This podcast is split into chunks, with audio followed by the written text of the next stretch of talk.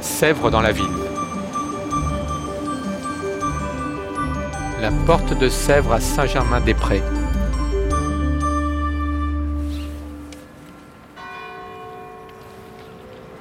Bonjour, je m'appelle Sonia Banting, je suis responsable de collection à Sèvres Manufactures et Musées Nationaux, c'est-à-dire que je suis chargée euh, de conserver, d'étudier et de faire connaître les céramiques du 19e et du début du 20e siècle. Alors je vous ai donné rendez-vous aujourd'hui euh, dans le quartier de Saint-Germain-des-Prés, un quartier euh, très vivant, marchand, mais aussi artistique, puisque ici vous voyez les deux magots. Euh, et puis, bien sûr, vous avez tout le, le, passé de boîtes de jazz du quartier. Et vous êtes ici devant l'église Saint-Germain-des-Prés, qui est le cœur même de ce quartier très très vivant.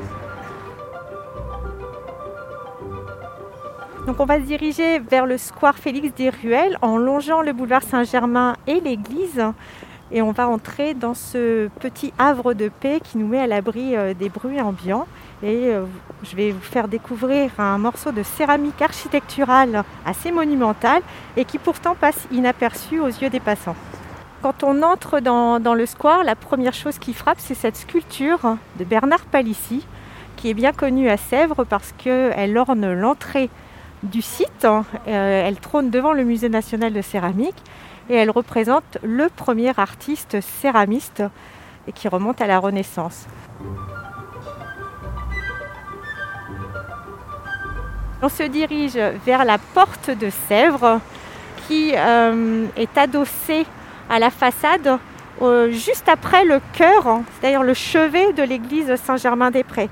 Donc on peut prendre le temps de s'asseoir sur les bancs euh, du petit jardin médiéval et admirer euh, l'œuvre euh, qui est assez monumentale, qui fait plusieurs mètres de haut sur plusieurs mètres de large, créée par la manufacture de Sèvres en 1900. La France a commencé tardivement à utiliser la céramique dans l'architecture, contrairement à ses voisins néerlandais, espagnols ou portugais. C'est au milieu du 19e siècle, quand on commence à s'intéresser euh, à l'architecture médiévale qu'on se rend compte que les façades étaient colorées. Et Viollet-le-Duc, qui est un architecte du 19e, va préconiser d'utiliser la céramique avec le, fer dans l'architecture pour redonner de la couleur au monument. Donc aux expositions universelles de 1878 et 1889, plusieurs céramistes et artistes vont proposer des façades colorées, des portails ou des sculptures monumentales à base de céramique, notamment Eugène Müller qui, euh, on, l'ignore aujourd'hui, mais avait décoré euh, tout le premier niveau de la tour Eiffel avec des balustres en, grès euh, jaune et orange. Malheureusement, ces balustres ont disparu. En 1894, on charge un architecte qui s'appelle Charles Rissler de prévoir un pavillon entier réalisé en céramique. Malheureusement, la manufacture n'obtient pas les crédits nécessaires à sa construction et doivent se contenter de réaliser simplement une porte, qui est déjà pas mal quand on la voit aujourd'hui, une porte qui sera adossée au pavillon des manufactures nationales qui se trouvait euh, au bout du pont Alexandre III, au niveau des Invalides.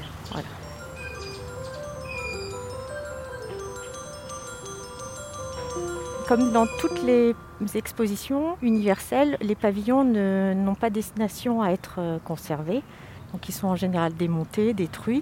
Et là, en l'occurrence, la porte, elle est offerte à la ville de Paris par la manufacture.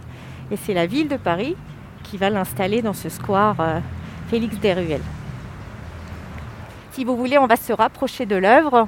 Et puis, on va pouvoir admirer tout son fond polychrome et les sculptures qui la composent. Donc le portail s'inspire d'un portail antique à l'image de ce qu'a pu faire Jules Leibniz en 1878.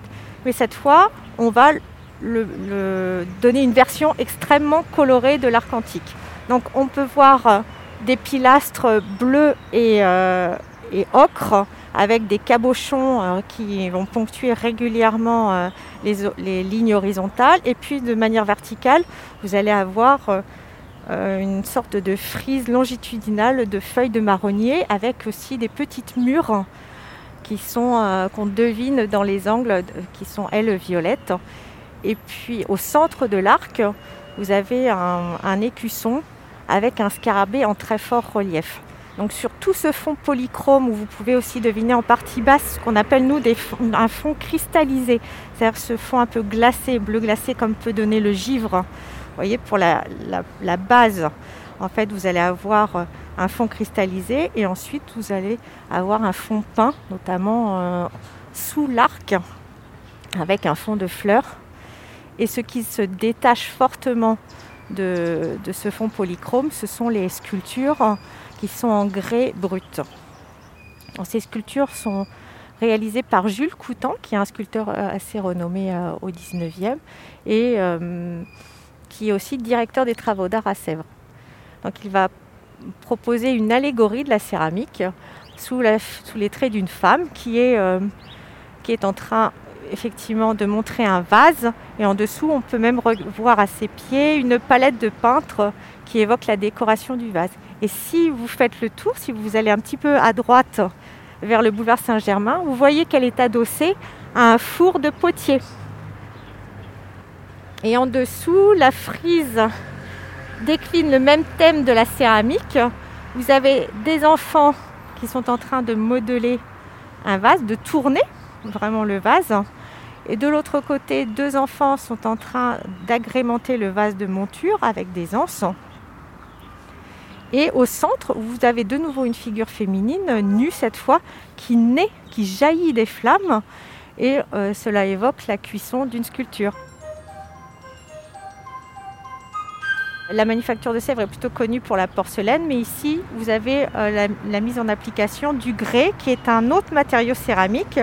C'est-à-dire que les deux sont constitués d'argile, mais ces argiles diffèrent. La porcelaine est constituée de kaolin et le grès, lui, de terre glaise auquel on mêle du silex ou du sable finement broyé. Euh, comme la porcelaine, il est imperméable. C'est dû à une qualité de vitrification euh, lors de la cuisson de ce grès